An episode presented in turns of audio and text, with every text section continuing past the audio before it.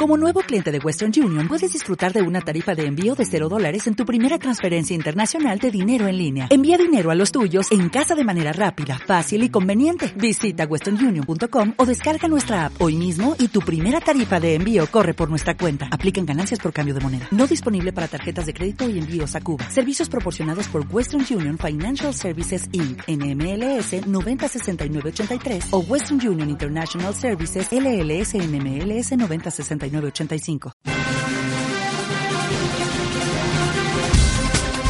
Escuchas Demos Radio, luchando por la libertad política colectiva.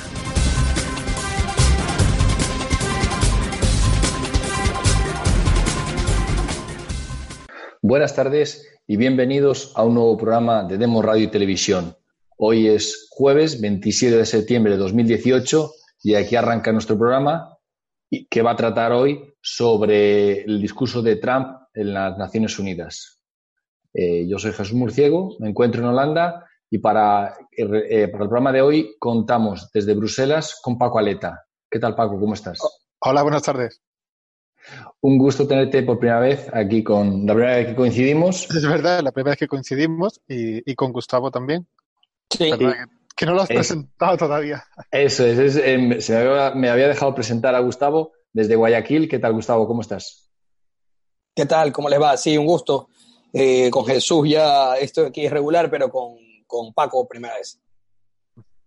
Pues quería entrar en... ¿Quiero ser la última? No. No. Sin duda que no. Seguro que no. Eh, vamos a empezar a entrar en, en, materia, pero antes quiero mandar, quiero acordarme de nuestro, nuestro compañero Paco Bono, que está pasando una situación familiar un poco difícil y queremos mandarle desde aquí todo nuestro apoyo a Paco. Estamos contigo, Paco. Sí, un fuerte abrazo al más carismático de Demos. Un fuerte abrazo, Paco.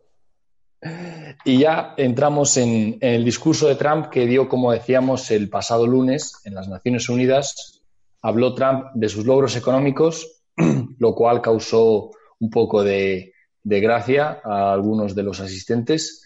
Y me parece que, Paco, tienes la lista de, de los, así para repasar un poco los principales logros que, bueno, tengo, que. Sí, tengo, tengo la lista que publica la Casa Blanca. Que, y es curioso, es curioso que mencionas porque yo lo había visto en las redes sociales y en la prensa internacional que prácticamente le, le, le han dado mucho hincapié, como siempre, los medios del establishment e intentan ridiculizar, intentan dar una imagen negativa de Trump, habían hecho mucho énfasis en que, que las personas en las salas habían reído cuando Trump había mencionado que los logros, que él dijo textualmente, exagerando a su, con su estilo, que su administración había conseguido más logros que ninguna otra administración en la historia de Estados Unidos.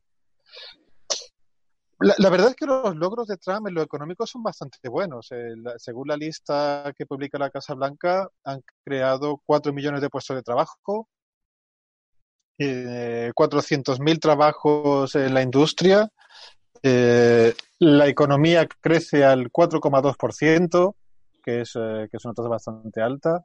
El, el desempleo es el más bajo en 49 años. El desempleo es el más bajo eh, que se que registrado para, sí, para las comunidades hispanoamericanas, asia, asia, as, asiática-americanas, eh, mujeres, eh, jóvenes, negros, y, y, aparte de otro, otra serie de una larga lista de, de logros económicos, de exportaciones, de, de acuerdos comerciales, eh, etcétera. Es una, es una lista bastante larga que no vamos a. No, y se, se, puso, se puso todas las medallas Trump, lo cual causó la gracia de, de la risa de gran parte de la audiencia. Sí, yo, yo voy a añadir una, yo voy a añadir una, bueno, aparte de que el, aparte de que ha bajado los impuestos, voy a añadir un logro de Trump que por ahora, hasta ahora, creo que solamente por ese logro, creo que ya podemos considerar el mejor presidente de Estados Unidos, por lo menos de las últimas décadas, y es que todavía no hay, sí. y es que todavía no ha invadido claro. un país. Claro, e, e, ese es realmente, ese es realmente la vara con la que se mide qué tan bueno ha sido el presidente de Estados Unidos. Todavía no ha, perdido, no ha invadido ningún país y no ha perdido ninguna guerra. Sí. Pero tampoco, Desde el 91 que no ganan ni una. Pero tampoco ha renegado de, de, la política imperialista, de la política exterior americana imperialista. Ha aumentado el presupuesto militar, ha cedido con los militares, entonces tampoco, y tampoco ha conseguido su gran objetivo, que era el deshielo de las relaciones con Rusia. Eh, aún la prensa, cada vez que, que se. Claro. Cada vez que se junta con Putin, la prensa le llama de traidor para arriba y tampoco ha conseguido Sí, su objetivo. Eso es. Tampoco ha conseguido su objetivo, pero bueno, tiempo, tiempo al tiempo. Pero, eh, la- sí, pero, pero es que la, la- eh, para Estados Unidos, eh, el- el- como, como, como todas las potencias, como toda potencia durante toda la historia, eh, no, es que, no es que Estados Unidos sea imperialista, es que, es que todas las potencias están obligadas a mantener, a, a- a, digamos, a intervenir de cierta, de, de una u otra forma para, para mantener sus intereses. Eso es, El eso que no lo es, hace- el que no lo hace es porque no puede. Está muerto. El que, claro, el que no lo hace porque no puede, lo hace otro por él o porque, o porque es hombre muerto, nación Eso es. muerta. Todos los Así. países, grandes y pequeños, hacen lo mismo en la medida de su poder. Estados Unidos tiene un poder mucho más grande y, actúa de una forma mucho más global y con mucha más contundencia, pero eso lo hacen todo- todos los países, todas Sí. las potencias eh, en todo el mundo lo hacen con sus vecinos, con los países donde tienen intereses.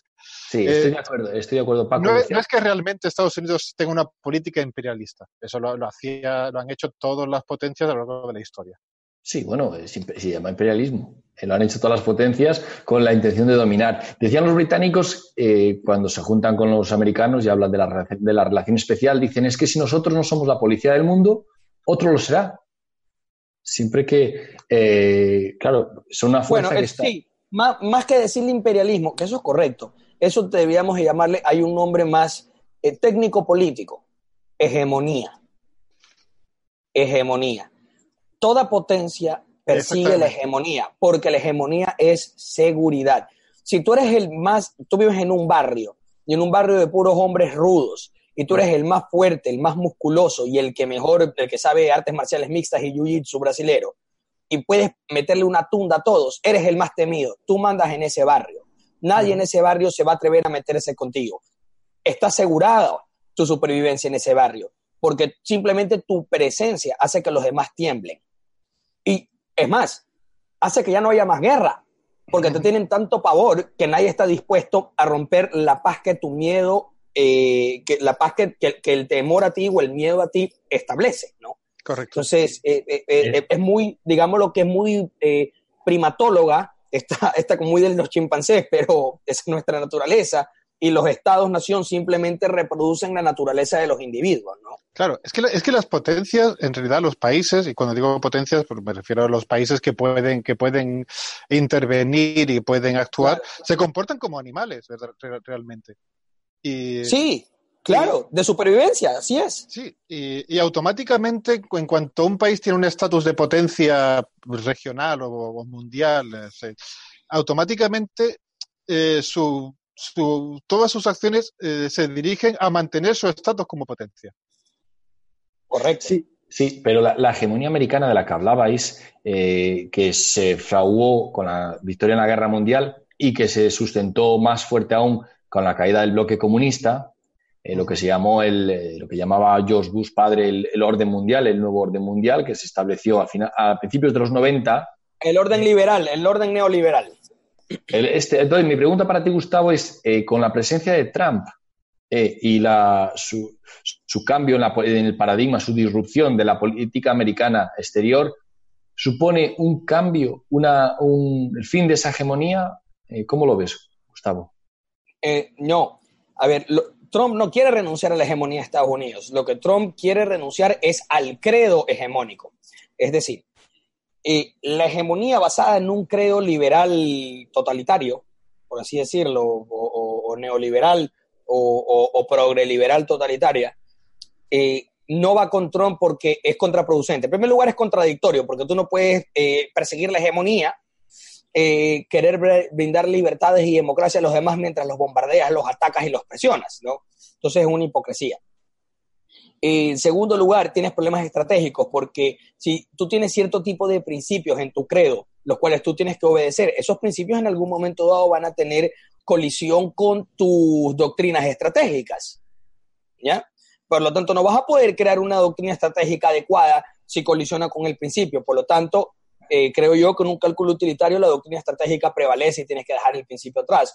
Y gente del establecimiento en los Estados Unidos que tienen esta mentalidad liberal cosmopolita, eh, no, quieren, quieren supeditar, quieren eh, totalmente subordinar las doctrinas estratégicas a el credo ideológico que ellos profesan o, el credo religioso, llamémoslo ideología política que ellos profesan, ¿no?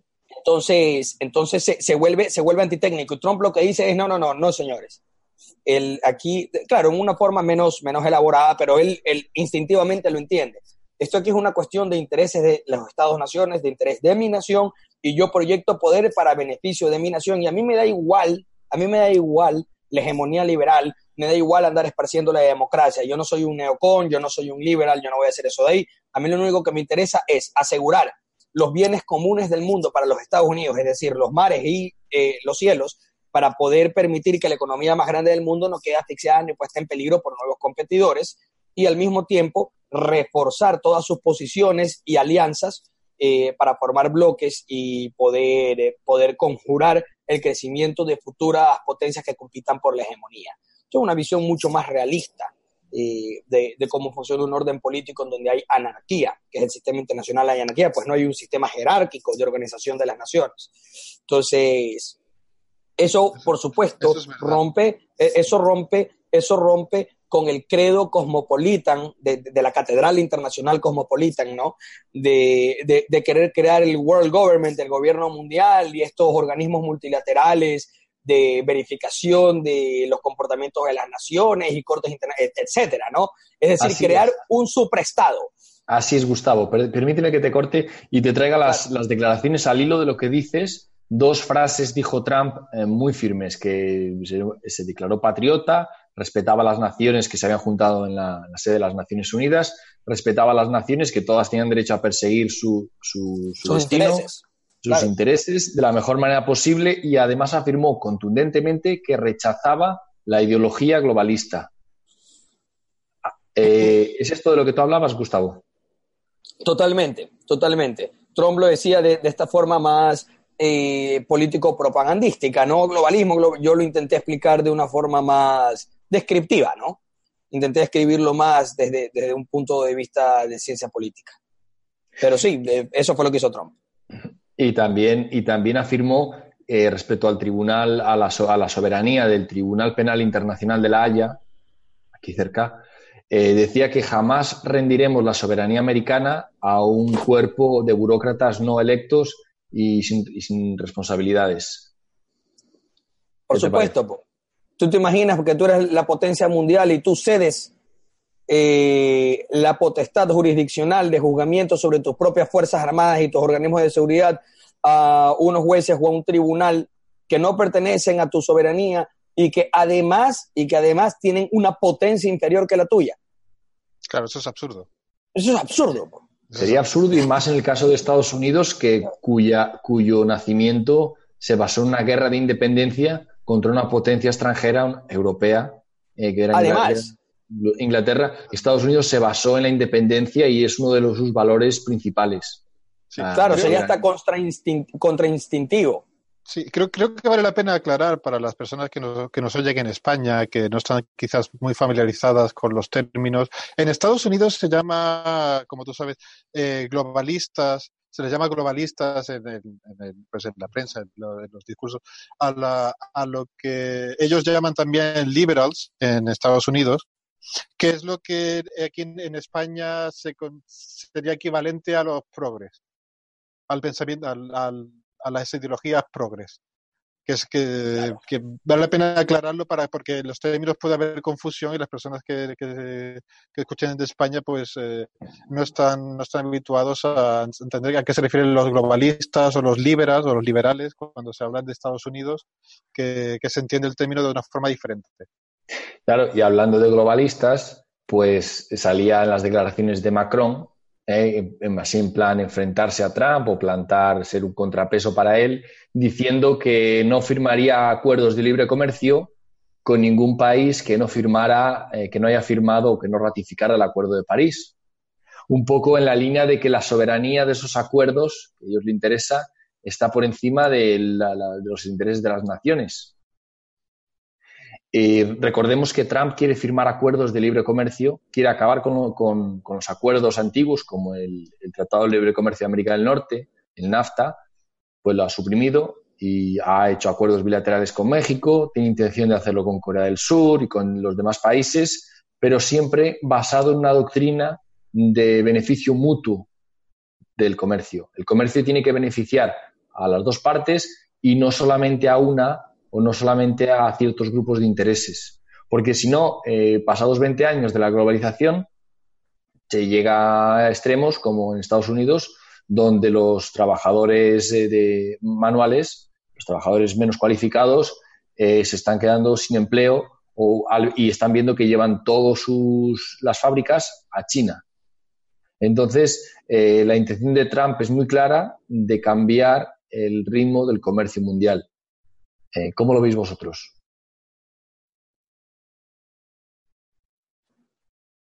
Paco. Pues, pues sí, eso es, eh, claro, hay, que tener, mm, yo lo que veo que una, una de las cosas que, que, que, creo que vale la pena notar y es que eh, en, por lo menos en España los progres que estaban tan en contra del TTIP, de los acuerdos de libre comercio, en el momento en el que Trump dijo que los anulaba, eh, se ha puesto en contra, se pone en contra de Trump por anularlo y se pone en contra de Trump por por, por, no firmar el acuerdo de libre comercio. Es, algo bastante es, algo bastante curioso. En el caso de China, pues eh, es un, es un tema complejo. ¿Cómo, no sé cómo lo ves desde ahí, desde, desde América. Quizás tú estás más ah, mejor informado, Gustavo. ¿De cuál me estás diciendo? Del, del, de los acuerdos de comercio. Sí. Ya, bueno, a ver. El, Estados Unidos da de baja el NAFTA. Muy bien. Eso pone en jaque a Canadá y a México. Sin embargo, a México le va espectacular. México está con una economía bollante. ¿Por qué? Porque a pesar de que el NAFTA en teoría hace que ciertas fábricas americanas y productores americanos que estaban haciendo cosas capital intensivas en México se regresen para los Estados Unidos porque prácticamente la ventaja competitiva o la ventaja comparativa de estar en México desapareció porque son prácticamente los mismos costos. México, sin embargo, ha estado aumentando sus exportaciones a los Estados Unidos, ya que Estados Unidos está demandando mayor cantidad de factores productivos precisamente porque está aumentando la producción en su país. Entonces, esto de aquí, el, crecimiento de Estados Unidos, la mejora económica de Estados Unidos, ha estimulado a que, a que la economía mexicana también sube. La economía mexicana ha estado eh, fenomenal. En años la economía mexicana no ha estado así. Le digo muchísimo mejor. Eh, por eso que los mexicanos están calladitos, no dicen nada porque les está yendo muy bien. Los que sí tienen problemas son los canadienses, porque los canadienses tienen grandes, eh, eh, unas gigantescas subvenciones en temas de transporte y temas de agricultura. Y Estados Unidos le, ha dicho, bueno, eso es competencia desleal, porque tú a nosotros nos pones restricciones, pero nosotros tenemos que recibir todo lo que tú metes acá con todas las, eh, las ayudas y subsidios estatales que tú le das a tus productores. Así que, ¿sabes qué? No vamos a hacer eso. Vamos a ponerte unas tarifas de X porcentaje y así desestimulamos a los nuestros y tú vas a poder seguir vendiendo simplemente que vas a tener tarifas. Porque si no quieres tener las tarifas, entonces tienes que disminuir los subsidios. Es una de dos. No vas a disminuir los subsidios, entonces te pongo tarifas. Por eso fue que Donald Trump no ha querido reunirse con Justin Trudeau. En una rueda de prensa le preguntaron, ¿usted por qué no se reúne con Justin Trudeau, de Canadá, primer ministro de Canadá? Le dice, bueno, no me reúno con él. No me reúno con él porque él quiere todavía mantener sus tarifas, eh, quiere todavía mantener sus subsidios y, las barreras hacia los productos norteamericanos. Por lo tanto, si él no está dispuesto a hacer, yo no tengo nada que reunirme con él, simplemente le pongo las tarifas y se acabó.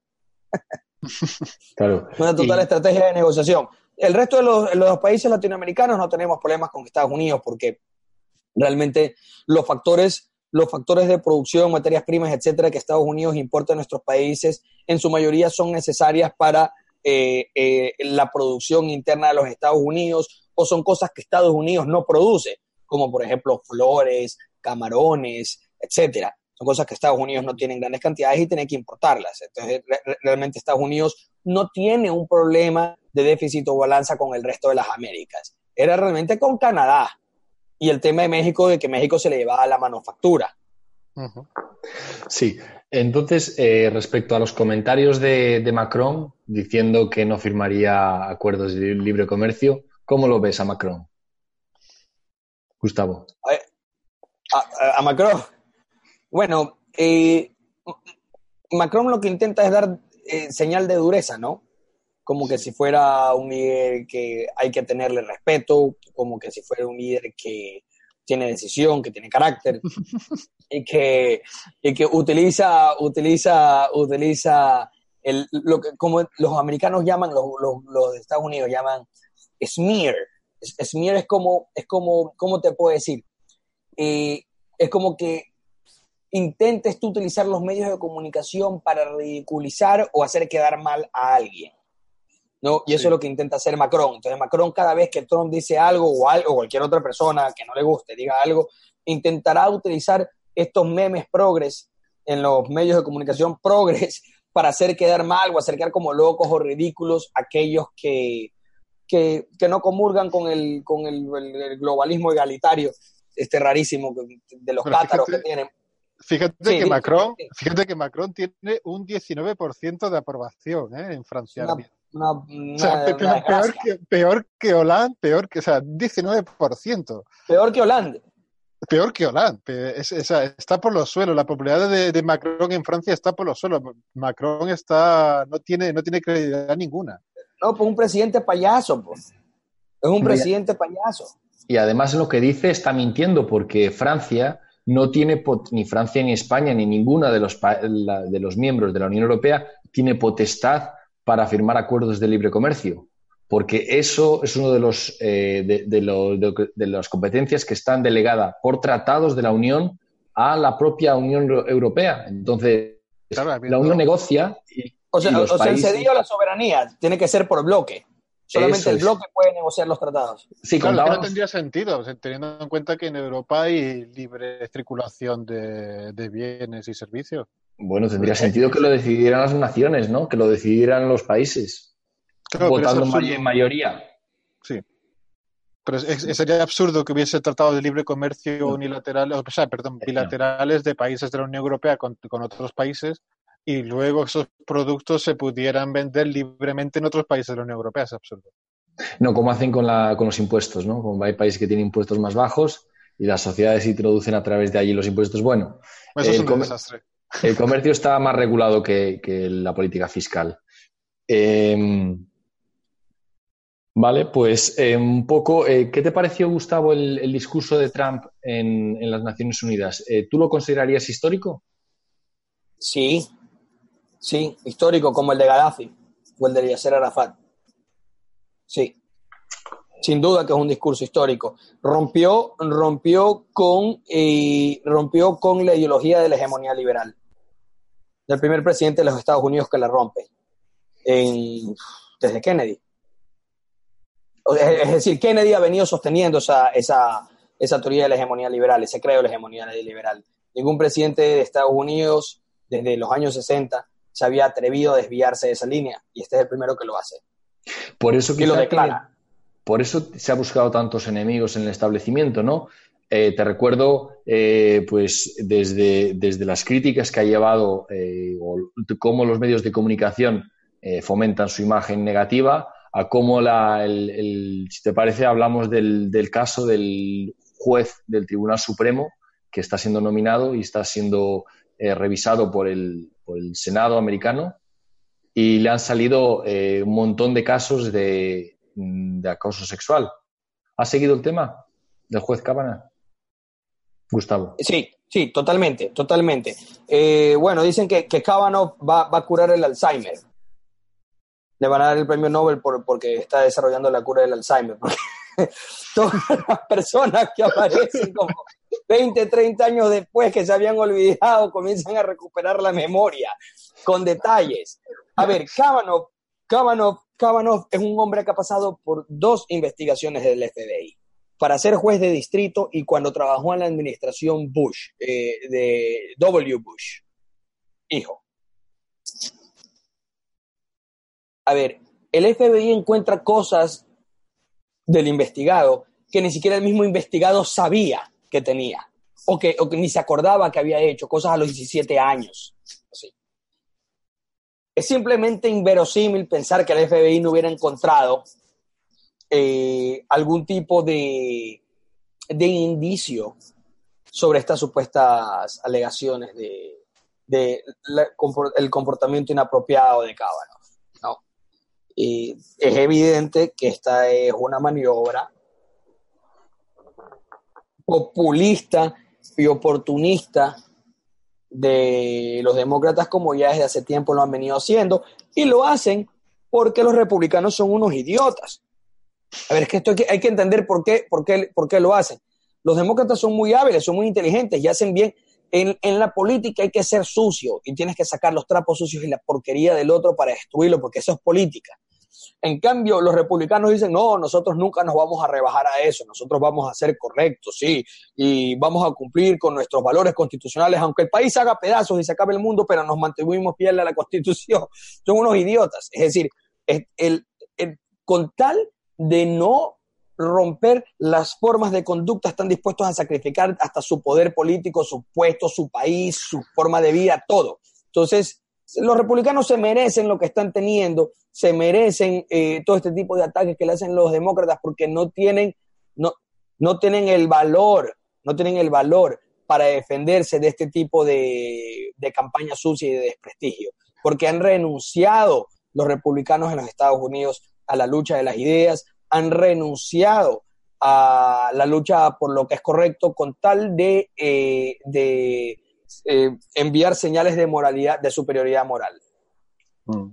Pero fíjate, quiero, quiero, hacer un pequeño inciso porque eso, eso no se aplica en España. Pero eso, que tú dices de que, de que de un partido a otro se sacan los trapos y juegan sucio, no se aplica en España porque en España por lo general es, es, es del mismo partido. O sea, los, trapos sucios y, y, los ataques se producen dentro del mismo partido, como ha ocurrido dentro del PP con el caso de Esperanza Aguirre, eh, de Cristina Cifuentes, etcétera, que por lo general son, son la gente del mismo partido los que le sacan los trapos sucios y los que quieren eliminar al rival.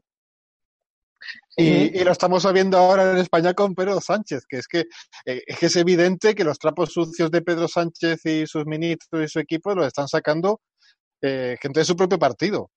Es, eh, es evidente. Perdona, eso es un inciso y además comentar, y así comentamos también un poco lo que está ocurriendo en España, que, que a Pedro Sánchez le están cayendo le está cayendo por todos lados, eh, ministros, eh, colaboradores, eh, familiares. Familiares, le, está cayendo. no, creo que aguante mucho ya. Sí, la verdad es que el presidente del gobierno español está, está sufriendo una, epidemia de, dimisiones y parece que el próximo será Pedro Duque o bueno, por ahí apuntan todas las, las informaciones, pero bueno, de hecho, eh, hasta que no haya elecciones, o bueno, estamos a la espera de que se convoquen elecciones en España, que de momento no hay fecha. Donde sí hay fecha para elecciones es en Estados Unidos, Gustavo, donde se celebran las elecciones de medio periodo en noviembre, ¿no? Sí, las midterms de Estados Unidos. Eh, bueno, los, los republicanos pueden ganar, pero para poder ganar tienen que tener lo que ya no tienen, valor. Los republicanos quieren estar en la zona de confort en la cual el, Roma se puede quemar, pero ellos quieren seguir manteniéndose como inmaculados. Bueno, pasa algo que a veces cuando las cosas llegan a un extremo y no pueden, no pueden ya, ya, la situación ya no puede sostenerse, a veces uno tiene que ensuciarse las manos. Como dicen, para hacer un omelette hay que romper huevos, ¿no? Entonces, eh, el, a ver, matar está mal. Pero si van a matar a un hijo mío, yo le pego un tiro al tipo que va a matar al hijo mío. Hay situaciones, hay situaciones de necesidad en las cuales uno tiene que actuar. Y el establecimiento republicano no lo quiere hacer. Y es por eso que Bannon, Trump, etcétera, están buscando o pretenden renovar el Partido Republicano y hacer un cambio de guardia. Que los demócratas han hecho, el problema es que los demócratas no les va a resultar porque el cambio de guardia del Partido Demócrata es multiétnico. Y, y como es multiétnico, no tienen mucho en común y van a tener confrontaciones internas que de hecho ya los tienen. Porque como es eh, eh, un conglomerado de minorías, lo único que mantiene unido ese conglomerado de minorías del Partido Demócrata es el odio a los blancos o el odio, o el odio a, a las corporaciones, por darte un ejemplo. Pero no hay nada más que los una. Una vez que hayan eliminado al, gringo blanco, que se está convirtiendo cada vez, eh, va reduciendo su población, ya no será mayoría de Estados Unidos, eh, y ellos ya tengan, eh, las minorías sean eh, como minorías, el grupo mayoritario, bueno, ya va a comenzar a haber una lucha de poder entre las minorías, en las cuales probablemente los latinos se conviertan en los más fuertes porque son los más numerosos, tienen una fuerte conciencia de, de, identidad de ser hispanos latinos y, van a perseguir, van a perseguir eh, promover siempre sus intereses. Eh, aunque al corto plazo el Partido Demócrata le ha servido eh, este tipo de, balcanización de los Estados Unidos para poder luchar contra lo que se llama la América Blanca, que es los Estados Unidos del interior, a la larga les va a ser contraproducente porque no va a haber un factor de unidad para sostener a toda esta masa de, gente diferente, de principios y valores morales totalmente diferentes. No, no, no lo veo, no, no lo veo, no lo veo muy bueno a largo plazo, pero al corto plazo, al corto plazo le pueden causar muchos problemas a los republicanos si los republicanos no entienden que están en una guerra política. Esto ya no es un sistema honorable en el cual elegían al uno, al otro, cambiaban de administración, no, no. Ahora hay una guerra político-cultural. ¿Crees que va a perder la Cámara, el Congreso, eh, los republicanos? No, no creo que vayan a perder la Cámara, yo creo que la van a sostener, pero tal vez sí pueden perder eh, eh, la cuota de la mayoría. Es decir, la cantidad de mayoría que tienen puede reducirse. De todas formas, en Estados Unidos, eh, aunque en Europa estamos acostumbrados a pensar los partidos políticos de otra forma, en Estados Unidos es totalmente diferente. En Estados Unidos, por ejemplo, un, un demócrata de Alabama puede ser mucho más de derecha y mucho más conservador que un republicano de California. Así es. es, algo completamente diferente. No se puede hablar tampoco de bloques republicanos y demócratas, porque tampoco funciona así, porque los diputados eh, son, son independientes, hacen su propia campaña, eh, depende, de, depende del Estado, depende, del, depende de la persona en particular. Es que eso es lo que ha estado pasando que en Estados Unidos en los últimos 10, 15 años eh, ha, comenzado a darse una eh, alineación de, como de bloque ideológico dentro de los partidos. Algo muy parecido a lo que hay en Europa. Estamos viendo la europeización de los partidos políticos de los Estados Unidos. ¿Cómo lo hacen? A través de los donantes y del establecimiento interno de cada partido. Eh, intentan promover, por ejemplo, en el Partido Demócrata, a candidatos que tengan un perfil determinado y en el Partido Republicano a candidatos que tengan un perfil determinado. Y esa promoción, especialmente que viene por parte de los donantes, hacen que quienes conformen las bancadas de los partidos o los grupos fuertes de los partidos sean personas que cumplan cierto tipo de criterios o cierto tipo de requisitos, ¿no? Entonces, por así decirlo, eh, de estas formas indirectas están intentando darle forma a los partidos políticos e intentar cambiarlos. Pues evidentemente el Partido Demócrata era el Partido Conservador de los Estados Unidos hace tiempo y hoy parece casi el Partido Comunista. Entonces... Era el Partido Conservador, ¿eh? Claro. Era el Partido Conservador y, de hecho el Partido Republicano apareció en 1860 eh, con la, primera idea del Partido Republicano era abolir la esclavitud. Pues, así es, y el federalismo económico y el federalismo que, que, era libertad de comercio entre la federación, etcétera. Sí, sí, sí. Entonces el, Partido Republicano apareció para, para abolir la, esclavitud. De hecho, creo, no sé si fue Lincoln su, el, primer, el primer candidato al Partido Republicano. No sé si fue el propio Lincoln. Pero vamos, el Partido Republicano apareció en 1860, muy poco, un par de años antes de, la, de la Guerra Civil. Creo que apareció en los 50, en los 50 del siglo XIX. sí, un par de años antes de la, de la Guerra Civil Americana. ¿Y cómo valoráis ahora eh, que se cumple, el, hablábamos del medio periodo, eh, casi dos años de la presidencia de Trump por el Partido Republicano, estabais hablando, ¿cómo, valora, eh, cómo valoráis la, la presidencia de Trump? ¿Cómo puede influir de cara a estas elecciones positiva o negativamente? Porque no olvidemos que Trump está en guerra con el establecimiento desde antes de ganar las elecciones, desde que se declaró en campaña. Antes de declararse en campaña era la niña bonita de, los medios de comunicación con su show del aprendiz y fue de ponerse en la carrera presidencial y convertirse en el malo malísimo. ¿Cómo veis la, influencia de Trump en, las elecciones, Gustavo? Eh, bueno, la administración Trump la ha ido muy bien en, los índices económicos y, índices sociales. Eh, la administración Trump la ha ido bastante mejor que prácticamente todas las administraciones anteriores, al menos cuatro administraciones anteriores, la de Trump ha ido mejor.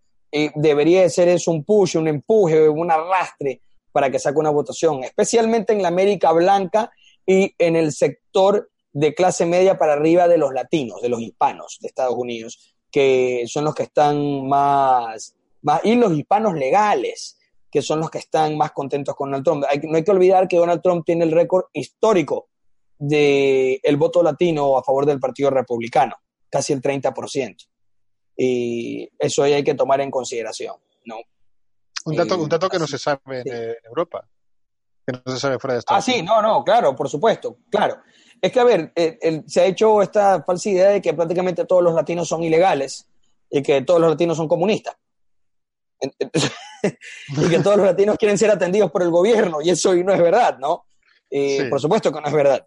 Por supuesto que no es verdad. Y con todas las eh, ideologías, ¿eh? también, con lo, también con los negros, los homosexuales, etcétera. Sí, sí, sí. Ah, no, claro, sí, por supuesto. El, el, el, el negro conservador, católico o cristiano evangélico, ultrapatriota no existe, ¿no? Jamás. Ese, eh, el tío Tom nunca existió. Bueno, explíqueme de dónde salió Herman Kane, de dónde salió Tom Sowell.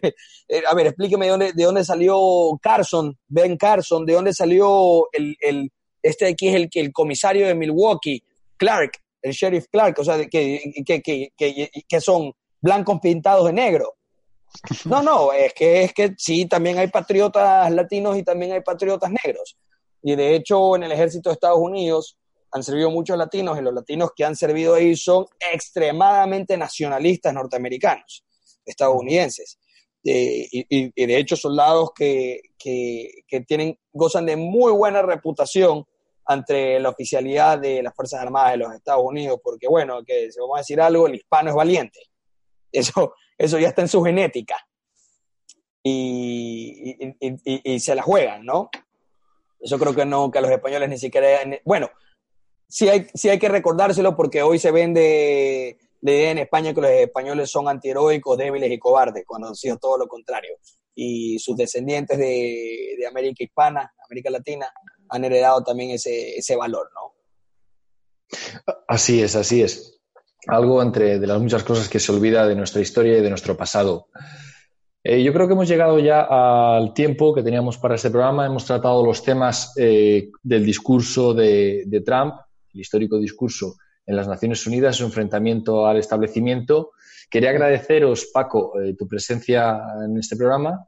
Gracias. También a ti, Gustavo. Que no sea la última. Encantado. Sí, ¿no? seguro, que no va a ser la última, eh, Paco. Y a nuestros oyentes despedimos aquí el programa. Gracias por estar ahí y un saludo para todos. Hasta la próxima. Gracias por escuchar Demos Radio. Síguenos en nuestras redes sociales, en Facebook y Twitter Demos Libertad, en YouTube Demos TV y en iVoox y Spreaker Demos Radio. Síguenos también en nuestra web elcrítico.org.